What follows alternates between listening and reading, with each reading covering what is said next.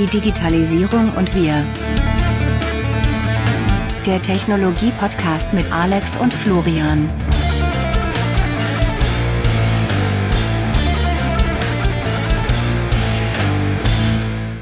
So, einen schönen guten Abend, Alex. Schön, dich zu sehen.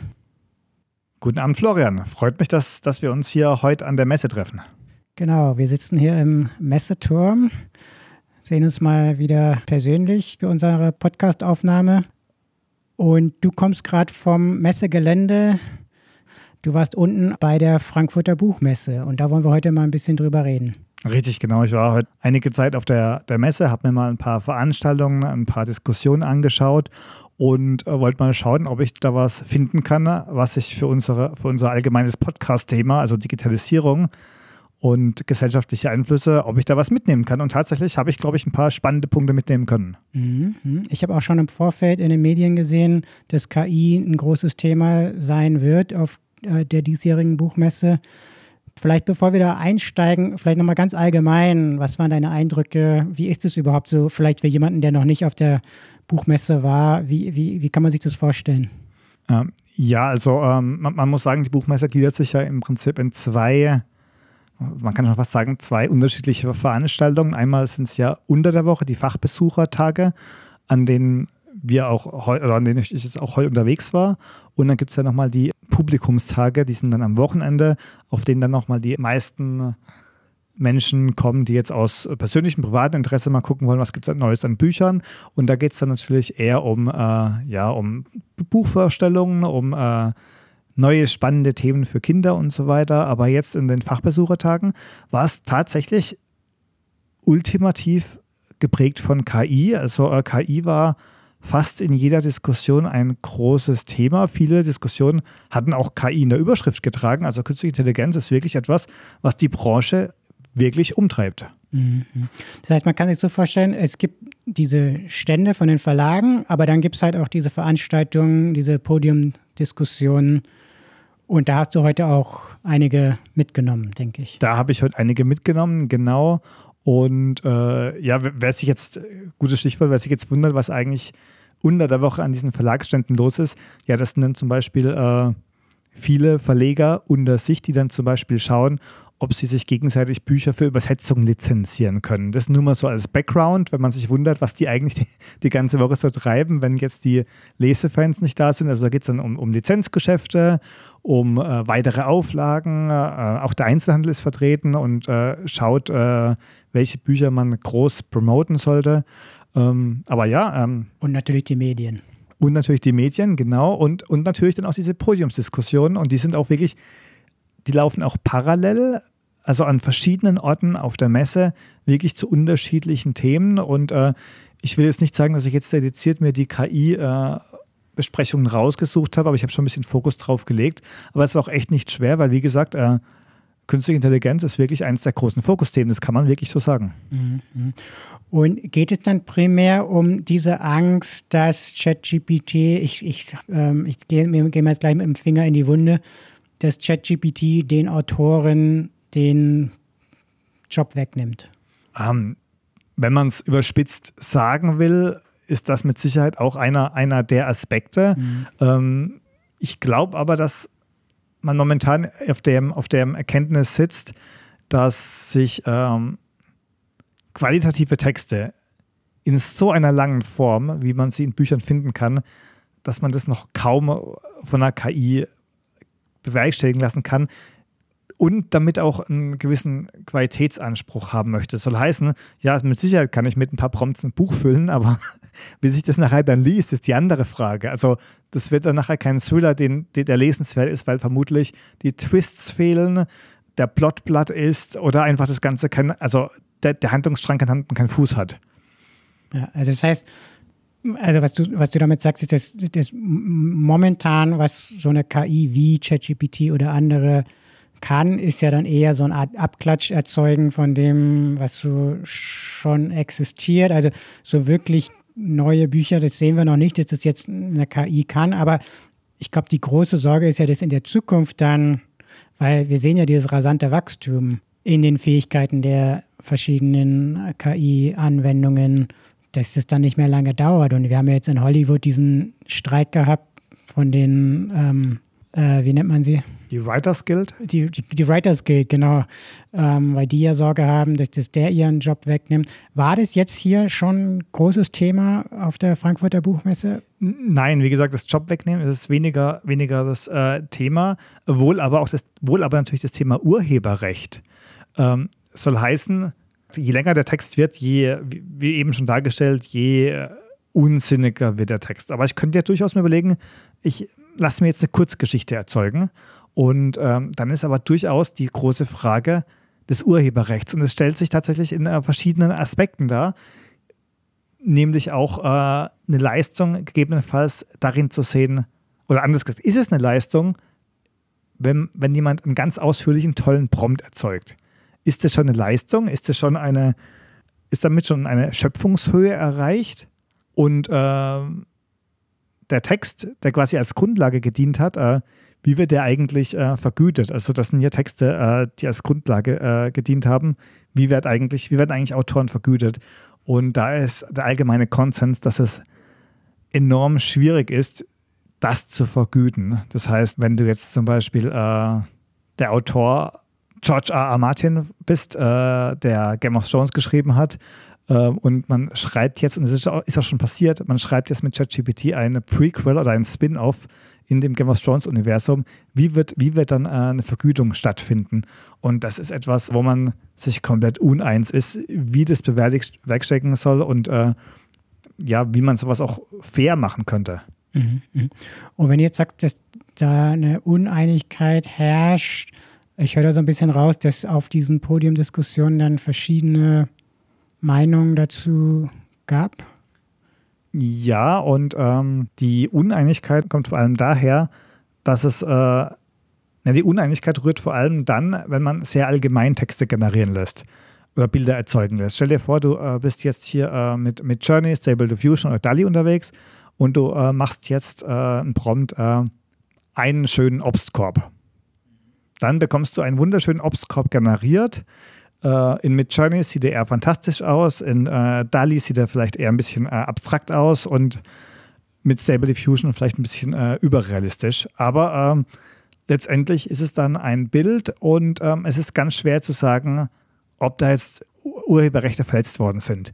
Wenn du jetzt aber hergehst und sagst, ähm, mal mir äh, oder generiere mir ein äh, Foto von Johnny Depp im Stil von äh, Picasso, dann hättest du eigentlich schon äh, Probleme. Zwei Urheberrechte. Gen genau, du hättest die Probleme, weil du würdest in Likeliness, und es ist in den USA gerade ein großes Thema, du würdest die Likeliness äh, berühren, nämlich von Johnny Depp.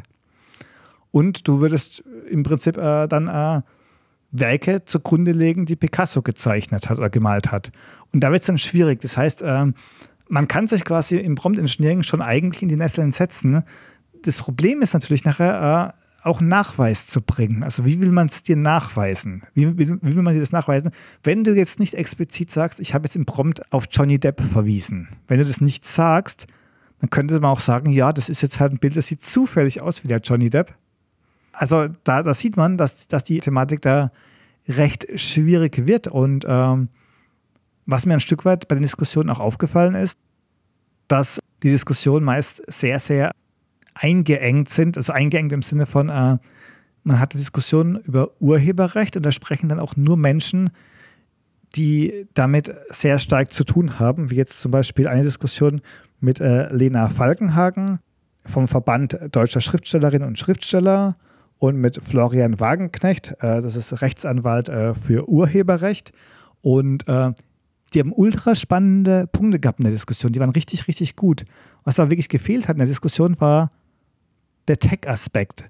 Und Florian, du weißt ja, wir beide haben selber den Tech-Background und äh, wir sehen es auch ganz oft umgekehrt. Wir sehen auch ganz oft Diskussionen, wo nur, ich sag mal so, äh, Tech-People, wo nur Techies sprechen, ja, ja. wo es dann genau andersrum ist.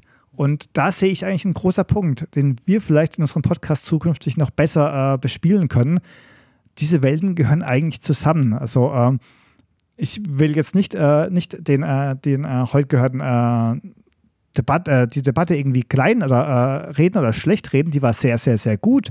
Äh, es wäre vermutlich aber sinnvoll, wenn man, äh, ja, wenn, wenn man solche Themen, ich sag mal so, mit einer etwas breiteren, mit einer breit, mit einem breiter aufgestellten Panel äh, betrachten würde. Ich glaube, das wäre ganz gut. Mhm, mhm. Okay. Also das eine ist ähm, die Sache mit dem Urheberrecht. Jetzt hast du aber am Anfang gesagt, KI war fast allgegenwärtig. Also es gab viele Sessions zu dem Thema. Gab es noch andere Facetten, die angesprochen wurden? Ja, ja, also es gab, äh, es gab natürlich ähm, viele kleinere Debatten, die jetzt aber mehr oder weniger äh, sich um Dinge gedreht haben, die wir jetzt auch schon in unserem Podcast besprochen haben, wie zum Beispiel äh, ja, äh, Nutzung in der Kunst. Da haben wir auch schon mal mit Wladimir Alexejew ausführlich drüber gesprochen in, in der Podcast-Folge. Das drei, glaube ich. Genau, das gab es reichlich. Äh, ging auch ganz ehrlich äh, nicht viel tiefer wie unser Podcast damals. Ähm, sorry für das Eigenlob.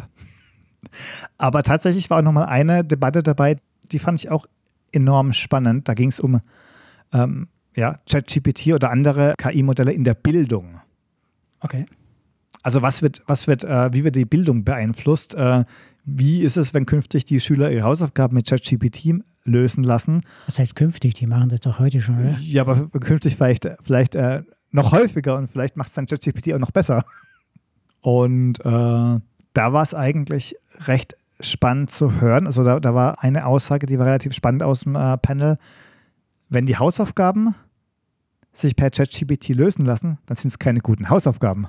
Ja, ja okay. Fand ich eine, fand ich eine, äh, eine, spannende, äh, eine spannende Aussage. Äh, ich kann nachher nochmal schauen in meinen Notizen, von wem die war und kann es dann in, den, in unseren, in unseren Show Notes noch nachreichen. Fand ich eine sehr, sehr spannende Aussage. Und ähm, ja, das war aber der, der, die Debatte war aber durchaus auch optimistischer, als ich, als ich erwartet habe. Da ging es eigentlich durchaus im Sinne von, in der Sekundarstufe kann man ChatGPT auch als Werkzeug nutzen äh, zum Zusammenfassen. Man kann danach äh, reflektieren. Ähm, das war eigentlich äh, doch sehr, sehr, äh, hat mich eigentlich sehr gefreut, äh, dass man das auch wirklich als, äh, als Chance begreift und dass man es halt künftig quasi mit in den Unterricht oder in den Lehrplan mit einbaut. Also KI ist dann quasi wie ein Taschenrechner und das hat mir doch sehr gefallen. Das muss ich sagen, das fand ich eine, eine recht, eine recht, ein recht schöner Ausblick in Richtung Bildung. Mhm. Okay. Gab es auch Sessions jetzt mal vielleicht weg vom Thema KI, aber sagen wir mal, wenn wir mal in der, in der digitalen Welt bleiben, gab es da Sachen zum Thema überhaupt Bücherkonsum in einem digitalen Zeitalter? Ja, da gab es auch nochmal eine spannende, äh, eine spannende Debatte, die hat sich über einfach über, äh, über das Volumen, das unsägliche Volumen von äh, neuen Büchern behandelt. Und jetzt könnte man denken, es ist ja gut, wenn es immer mehr und immer reichhaltigere Werke gibt. Ähm, der Punkt von der Debatte war allerdings äh, Qualität versus Quantität. Und äh, das hat jetzt auch ganz marginal natürlich nochmal das Thema KI berührt, weil man mit KI natürlich noch mehr Quantität erzeugen kann, also noch mehr mhm. sinnlose Buchtitel. Aber es hat gar nicht jetzt mal KI äh, zum Kern gehabt, dieses, äh, dieses Thema äh, es gibt auch scheinbar jetzt ungeachtet mal von Self-Publishing, also von, äh, von, äh, von eigenveröffentlichten Werken.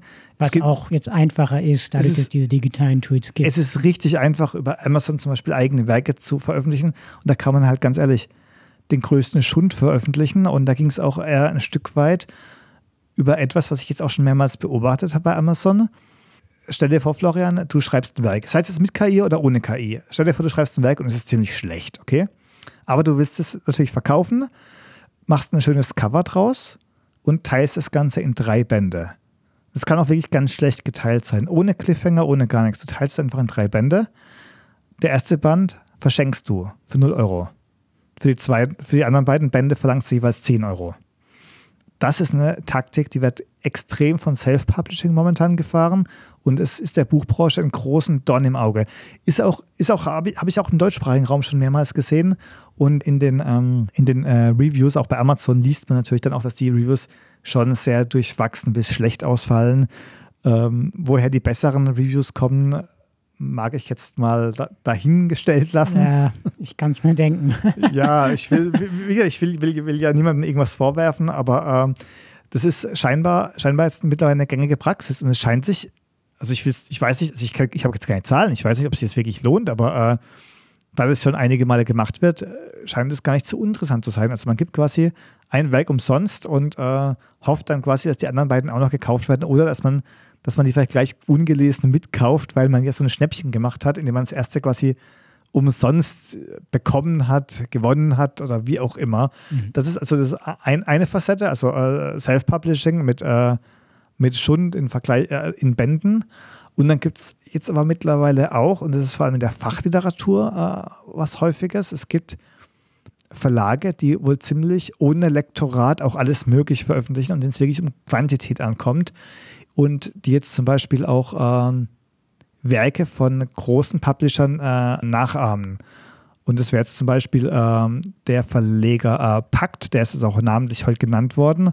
Ähm, der hat wohl äh, einen Sitz in Indien und der, der bastelt halt Titel, die hören sich dann ähnlich an wie äh, Werke von O'Reilly oder Werke von äh, Wiley oder anderen äh, oder, oder A-Press oder äh, Springer. Und die sind wohl ziemlich hemdsärmlich zusammengeschustert. Also äh, wenn man wenn man da mal reinschaut, ich habe ich hab solche Werke auch schon gesehen, das sieht wirklich aus, als hätte jemand aus dem Internet irgendwas zusammenkopiert. Also wie gesagt, ich möchte jetzt, das ist, also das ist, keine, gar keine KI-Relevanz, sondern da geht es wirklich darum, du wurstelst irgendwas zusammen und ein, ich sag mal so, ein seriöser, großer Verlag würde das niemals so veröffentlichen. Das heißt, das ist das Äquivalent zu den äh, Gucci-Handtaschen, die man in Venedig an den Touristen-Hotspots zum Verkauf sieht. Beinahe. Ähm, wobei, was ich jetzt zum Beispiel, wenn man beim Beispiel Pakt bleibt, äh, dem Pfleger schon zugute halten muss, der macht ansprechende Covers und das Ganze, äh, das, wie heißt das, die Copyright Identity von dem Verlag, die sieht seriös aus und ist auch durchaus ansprechend. Also die, die Cover haben ein einheitliches, ein einheitliches Schema und wenn man die sieht, denkt man, wow, das könnte doch was ordentliches sein. Aber es ist halt das Äußere. Und das Innere ist halt dann, so wie du sagst, die, die Gucci-Handtasche auf dem, auf dem nicht ganz legalen Markt. Ja, okay. Das heißt, wir haben auf der einen Seite wird der Markt so ein bisschen geflutet von mehr oder weniger seriösen Anbietern. Auf der anderen Seite, wie sieht es da mit der Nachfrage aus? Weil das ist auch sowas, wo ich mir jetzt viel Gedanken gemacht habe drüber. Lesen die Leute überhaupt noch Bücher? Das ist auch ein spannendes Thema und es wurde auch jetzt auf mehreren äh, Debatten diskutiert. Und äh, tatsächlich ähm, ist man wohl wieder dran, äh, Boden gut zu machen. Man hat jetzt in den letzten Jahren einiges an Boden äh, verloren. Man hat gemerkt, dass äh, vieles anderweitig konsumiert wird. Einfach nur im Internet googeln, äh, auf YouTube anschauen. Aber man geht auch jetzt ein Stück weit dahin, um zu sagen, dass, ähm, ich will es mal so ausdrücken, äh, viele Menschen haben wohl eine neue Wertschätzung gegenüber umfangreicheren Schriftstücken, äh, sei es Büchern, sei es Zeitungen oder Wochenmagazinen. Da geht es wohl darum, dass man zum Beispiel sieht, dass ein Hintergrundartikel im Spiegel eben doch ausführlicher recherchiert ist, wie jetzt irgendein Fernsehbeitrag. Und äh, dass Bücher einfach noch viel mehr transportieren können. Im Beispiel Fachbuch sieht man natürlich auch, dass da nicht nur drinsteht, wie irgendwas funktioniert, sondern meistens auch noch Hintergründe erläutert, noch weitere Tipps erläutert, ähm, besondere Vorgehensweisen, Best Practices darstellt. Und das sind eben Dinge, die man so nie und nimmer in ein Video reingepackt bekommen würde. Oder man würde natürlich dann irgendwie ein 20-Stunden-Video draus machen, was irgendwie auch schwer zu konsumieren ist. Ja, ja, und ich glaube, es kommt noch was anderes hinzu. Ich ähm, habe mir da jetzt auch ein paar Gedanken zugemacht. Ich höre ja selber auch gerne viel Podcast. Ähm, auch bin auch viel zu viel auf YouTube unterwegs, äh, weil da halt auch viele spannende Themen gibt, zu denen ich mich immer gerne informiere. Aber ich habe neulich bemerkt, manchmal geht mir das auch dann zu schnell. Also du bist ja trotzdem, du bist dann passiv, auch wenn du, du fühlst dich, als ob du aktiv das konsumierst, weil du von einem Video oder von einer Podcast-Folge zur nächsten klickst. Aber eigentlich bist du ja ein passiver Konsument, du bist dem ja ausgeliefert. Und neulich ist mir das mal aufgefallen, ich fand es irgendwie anstrengend, irgendwie einem Gespräch zu folgen. Und da ist mir das richtig bewusst geworden, das Schöne beim Lesen ist eigentlich, dass du das in deinem eigenen Tempo machen kannst. Ne? Dass du gerade bei einem Sachbuch auch nochmal einen Satz nochmal lesen kannst, dass du aus dem Fenster schauen kannst und drüber nachdenken kannst, dass du philosophieren kannst, dass du abschweifen kannst und dass du sozusagen den Inhalt in deinem eigenen Tempo konsumieren kannst. Und das ist eigentlich, was kein anderes Medium hat. Das hat nur das Buch. Absolut richtig, ja. Also ich muss sagen, auch, auch wenn man äh, Richtung literarische Werke schaut, ich habe es ja vorhin schon mal erwähnt, ich bin Fan von Game of Thrones.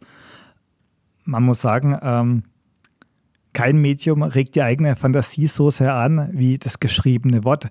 Das klingt vielleicht ein bisschen altmodisch, aber wenn, wenn, äh, wenn man schon lange kein Buch mehr gelesen hat, einfach mal die, den, den, den Tipp, äh, den Rat, äh, einfach mal wieder ausprobieren. Es ist überraschend. Ja, ja. Und ich, es, es geht mir, glaube ich, also ich, ich habe so ein bisschen gehört, dass jetzt die Leute es so ein bisschen wiederentdecken. Es geht mir persönlich auch so. Ich glaube, während der Pandemie hatte ich so meinen mein Tiefpunkt. Also ich, eigentlich habe ich ja immer viel und, und gerne gelesen, aber während der Pandemie sind wir irgendwie so in dieses Netflix und YouTube und Instagram reingekommen und es ist halt so verlockend, weil da immer wieder neue Inhalte wie Sand am Meer zur Verfügung stehen. Und das geht dann einfach genau in diese Zeit, die man eigentlich hätte, um mal äh, in ein Buch zu schauen. Und ich hatte mir dann letztes Jahr proaktiv eine Liste geschrieben. Das sind die 20 Bücher, die ich lesen will dieses Jahr. Ich glaube, ich habe die Hälfte davon geschafft. Immerhin. Ja, immerhin, genau. Dieses Jahr bin ich wieder ein bisschen rückfällig geworden. Aber ich versuche es immer äh, wieder mir bewusst zu machen, nimm dir doch abends nochmal eine halbe Stunde Zeit vorm Schlafengehen oder wenn du im Flieger sitzt oder in der, in der Bahn, nimm dir doch ein Buch mit, schau nicht aufs Handy. Und ja, es, also ich, es, ist, es ist ein Genuss, das wieder zu entdecken. Es ist auch schwierig, muss ich sagen, weil das Gehirn mittlerweile auf diese kurzweiligen, kurz komprimierten Instagram-Videos trainiert wurde praktisch. Und sich da hinzusetzen, also das ist schon auch wieder, muss man erstmal wieder entdecken, diesen, diesen Genuss. Äh, war vielleicht nicht ganz so leicht, aber mittlerweile weiß ich es wirklich zu schätzen. Und es geht nicht nur mir so. Ich habe neulich beim Abendessen mit Bekannten drüber geredet und alle am Tisch haben genickt und meinten, ja, sie müssen sich auch teilweise extra Zeit fürs Lesen machen. Äh, eine Bekannte, die hat gesagt, sie geht am Wochenende, geht sie äh, spazieren und danach sagt sie, hat sie das richtige Mindset, um sich mal hinzusetzen, eine halbe Stunde, dreiviertel Stunde, um ein Buch in die Hand zu nehmen. Ja, also die, sie sagt, sie muss erst runterkommen aus dem Alltag mit so einem Spaziergang, um sich dann wieder die Zeit zu nehmen für ein Buch. Also fand ich interessant. Ähm, ich weiß nicht, wie dir es geht, aber das war so aus meinem Umfeld. Durch die Bank haben alle gesagt, ja, leider ist es ein bisschen zu kurz gekommen in den letzten Jahren, das Lesen, und sie wollen alle wieder wieder mehr, mehr lesen. Und es scheint sich auch mit dem zu decken, was du jetzt heute äh, auf der Buchmesse gehört hast. Ich denke, das deckt sich ziemlich gut, ja. Und äh, zu meinen Lese Leseangewohnheiten, ich habe es eigentlich geschafft, äh, mir ein eigenes Handyverbot im Bereich des Schlafzimmers einzurichten und habe mir dann aber auch auf Nachttisch Bücher hingelegt. Ähm, verschiedene Bücher, mit Lesezeichen drin, die ich dann je nach, je nach Lust und Laune eben abends versuche zu lesen. Klar, es ist jetzt nicht so, dass ich dann abends nochmal drei, vier Stunden Zeit hätte zum Lesen, aber es ist, glaube ich, gut, wenn man sich da auch ein bisschen Grenzen setzt. YouTube hat halt unsere Aufmerksamkeitsspanne extrem verkürzt, TikTok das Ganze natürlich nochmal auf die Spitze getrieben und der Hintergrund dahinter ist natürlich die Monetarisierung. Wenn du einen YouTube-Kanal machst oder einen TikTok-Kanal und äh, du hast einigermaßen eine gewisse Anzahl an Followern, kannst du da locker 10.000, 20.000 Euro im Monat mit verdienen. Und der Aufwand, der da reingesteckt wird, ist vergleichsweise niedrig mit dem, den du brauchst, um Bücher zu schreiben. Und aus eigener Erfahrung weiß ich, Bücher werfen nicht so einfach so einen hohen Betrag ab. Da müsstest du schon einen Harry Potter schreiben, um das nochmal zu übertreffen. Das, damit würdest du es dann auch übertreffen. Aber ich sag mal so, die 90 Prozent der Bücher, die Autoren werden davon nicht reich. Die können davon auch vermutlich nicht wirklich leben und haben es auch nicht als Vollzeitjob, Bücher zu schreiben, sondern machen es wirklich nebenbei, während man eben als Streamer, YouTuber, TikToker, da kannst du dir eigentlich, vorausgesetzt du triffst den Nerv deiner Followerschaft, kannst du dir mit, mit relativ überschaubarem Aufwand dir relativ gut was dazu verdienen. War das auch was, was auf der Buchmesse diskutiert wurde, die dieses, die, ja, sag mal, die zurückgehenden Verkaufszahlen? Oder du sagtest ja, das ist jetzt ein bisschen gestoppt, dieser Abwärtstrend. Richtig, man hat ein Plateau erreicht. Also es scheint jetzt mal nicht weiter runter zu gehen und man erkennt jetzt auch, oder die, die Leser erkennen jetzt auch, dass, also nochmal den Wert im geschriebenen äh, Wort und wollen eben auch dann vermeiden, dass das weggeht. Und wie es scheint, hat sich jetzt eben, wie gesagt, hat sich der Boden jetzt eben gefunden. Das heißt, das ist jetzt keine, keine Sorge, dass man da jetzt noch weiter an Boden verliert. Anders sieht es bei Zeitungen aus. Zeitungen sind immer noch massiv unter Druck, weil klar, Smartphone auf, Spiegel Online oder Tagesschau checken und ich habe die richtigen Schlagzeilen gelesen. Da hat die Tageszeitung vermutlich nochmal einen Ticken schwerer, ähm, weil, wie gesagt, eine Wochen, ein Wochenmagazin, äh, Nachrichtenmagazin, das wöchentlich erscheint, wie der Spiegel, da sind natürlich dann viel längere Artikel drin wie in der Tageszeitung und ein Buch hat ja natürlich nochmal viele längere Texte. Ich denke mal, je länger der Text ist, je schwieriger ist es, den ganzen anderweitig zu ersetzen. Ne? Ähm, aber ich denke ich denk mal, dass, dass ähm, man den Boden erreicht hat, ja. Gut. Noch irgendwelche anderen Eindrücke, irgendwelche letzten Fazite von der Buchmesse in Frankfurt hier? Ja, die hat ja jetzt gerade erst begonnen und äh, ich denke, wir werden auf jeden Fall, oder für uns ist es auf jeden Fall nochmal ein, äh, ein wichtiges Zeichen zu sehen, dass KI, was ja für uns auch ein, ein, Kernthema ist für unseren Podcast, dass das eben auch auf der Buchmesse hohe Wellen schlägt. Und äh, für uns würde es auch als, äh, als Impuls bedeuten, dass wir eben, wie anfangs schon besprochen, versuchen sollten, die Techies, so wie du es gesagt hast, äh, und Leute aus der Politik, Autoren, den Verlagen, Verlage, äh, im Prinzip Men Menschen aus verschiedenen Backgrounds, die wirklich zusammenzubringen, weil das ist etwas, was äh, mir eben, ich muss es leider nochmal sagen, es hat mir heute ein bisschen gefehlt, dass, dass man eben, dass man, also mir hat es den Eindruck vermittelt, dass man da aneinander vorbei spricht, oder anders gesagt, man hätte eben noch viel mehr äh, Potenzial heben können, wenn, wenn, man eben mal versucht, auch äh, in eine Urheberrechtsdebatte mal jemanden reinzunehmen, zusätzlich, der eben auch äh, noch ein bisschen Tech-Background hat. Ich glaube, es würde die Diskussion nochmal lebhafter gestalten. Und das ist aber etwas, was wir jetzt in unserem Podcast zukünftig machen können. Wir können versuchen, eben verschiedene Backgrounds miteinander zu kombinieren und dann eben auch nochmal äh, dadurch KI aus verschiedenen Blickwinkeln beleuchten. Und äh, ja, das ist nochmal ein, wichtiges Takeaway jetzt vom, vom, äh, von der Buchmesse. Ja, ich glaube, das ist ja auch unser Anspruch. Das heißt ja die Digitalisierung und wir. Und wir, das Wir ist ja die Gesellschaft. Ähm, ja, machen wir auf jeden Fall. Hast du denn irgendein Buch mitgenommen von der Buchmesse, was du jetzt lesen willst? Haha, das, das war jetzt eine, das war jetzt eine äh, Frage, auf die hätte ich vorbereitet sein müssen wirklich. Aber tatsächlich würde ich vermutlich äh, mir das Buch anschauen, das den Deutschen Buchpreis gewonnen hat. Das Buch von Toni Schachinger, Echtzeitalter, das hat den Deutschen Buchpreis dieses Jahr gewonnen und ist ein bisschen äh, Coming to Age. Da geht es etwas darum, zu zeigen, wie das Leben an einer, an einem, ich weiß nicht genau, ob es ein Internat oder einem Gymnasium ist, äh, in Österreich, äh, dass er von äh, wohlbetuchten Familien, äh, die wohlbetuchte Familien ihre, ihre, Kinder hinschicken. Und da ist eben einer, der ist eher ans Computerspielen, ans Zocken interessiert und äh, hat dann so einigermaßen seine Konflikte. Und äh, die Buchbesprechung dazu fand ich ultra interessant und deswegen äh, will ich mir es auf jeden Fall mal durchlesen. Und ich denke, das könnte ganz spannend werden. Mhm. Okay, super. Danke für den Tipp. Äh, danke für die Eindrücke zur Buchmesse. vielleicht ganz zum Schluss ähm, können wir noch mal ganz kurz über einen anderen Text reden. Das wäre jetzt mein Lesetipp. äh, und zwar ein Text, den du geschrieben hast, Alex. Du hast jetzt auch, ich glaube, die, die, die Buchmesse aus Anlass genommen, ein Manifest zu veröffentlichen.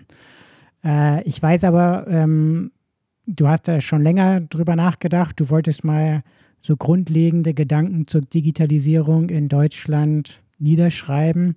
Und ja, erzähl uns noch mal ganz kurz zum Schluss, ähm, worum geht es in diesem Manifest und warum gerade jetzt die Veröffentlichung zur, zur Buchmesse? Richtig, vielen Dank, Florian, fürs, fürs Erwähnen. Das digitale Manifest, ja, da arbeite ich tatsächlich schon seit über einem halben Jahr dran. Oder anders gesagt, ich habe schon seit einem halben Jahr etwa Gedanken dazu gesammelt und ähm, fand jetzt eigentlich die Buchmesse ein toller Anlass, das auch dann nochmal wirklich äh, konsolidiert zu veröffentlichen, da die Buchmesse ja auch äh, eine Brücke schlägt zwischen analoger und digitaler Welt. Und äh, im digitalen Manifest äh, geht es im Wesentlichen darum, dass wir als Gesellschaft Digitalisierung so gestalten müssen, dass wir eben ähm, so wie jetzt auch schon in unserer Folge heute angesprochen, dass wir nicht irgendwie zur Sklaven der Digitalisierung werden. Äh, du hast es äh, angesprochen mit äh, der Aufmerksamkeit, die durch YouTube und TikTok reduziert werden, ähm, sondern dass wir quasi die Digitalisierung zu unserer, ja, zu, zu unserer positiven Utopie gestalten und im Prinzip weiterhin im Driver Seat bleiben, wie man so schön auch als Anglizismus sagt, dass wir, dass wir Menschen die Oberhand behalten und auch äh, weiterhin unser kreatives Denken als ganz wichtige Fähigkeit sehen, weil man kann nicht alles an eine KI aussagern und gerade wenn man ans kreative Denken denkt, so ist natürlich ein KI-Modell immer noch etwas, das rein auf Statistik basiert. Das darf man nicht vergessen. Und ich denke, dieses Thema Gesellschaft und Digitalisierung ist etwas, was wir auf jeden Fall auch nochmal in Gründlichkeit, in Ruhe nochmal bei einer anderen Folge sprechen sollten. Ja, gebe ich dir vollkommen recht. Also gerade äh, in Bezug auf die großen, fast philosophischen Themen, welche Rolle KI in unserem Leben spielt, aber auch die kleinen Sachen. Ich habe vorhin bei einer Bio-Supermarktkette was bestellen wollen online, weil ich einen Gutschein hatte für 10 Euro. Und es war so frustrierend, es war so umständlich und eine so schlechte Erfahrung, dass ich gedacht habe, die 10 Euro, die dieser Gutschein wert war, die war es eigentlich, die waren meine Zeit nicht wert, weil ich habe mich so mit dieser Webseite abgekämpft und das mache ich nie wieder. Ich gehe äh, demnächst wieder in den Supermarkt und kaufe da ganz traditionell ein. Ich werde nicht meine Zeit auf der ihren Webseite verschwenden. Und das sind, glaube ich, so die, da wird es dann konkret, das sind so die kleinen Beispiele, wie, ja klar, das Internet, die digitalen Tools, die wir haben, KI, es kann alles das Leben schöner machen. Aber man braucht auch nicht jedes, jedes Tool und jede App und jedes Angebot, was einem irgendwie über den Weg kommt. Ähm, man kann auch eins normal im Supermarkt einkaufen und man kann auch mal wieder ein Buch in die Hand nehmen und das Handy mal beiseite legen, wie du es jetzt immer auch gerade erzählt hast, Alex. Und das vielleicht nehmen wir doch die Buchmesse als, als Anlass dafür, nehmen wir das dein Manifest als Anlass. Äh, ich empfehle es allen zu lesen.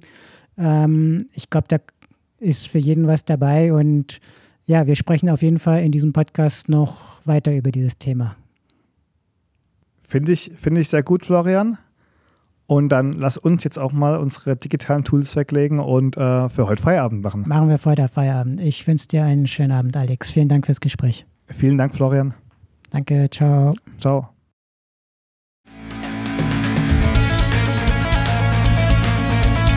Das war die Digitalisierung und wir. Der Technologie-Podcast mit Alex und Florian. Jetzt abonnieren. Überall, wo es Podcasts gibt.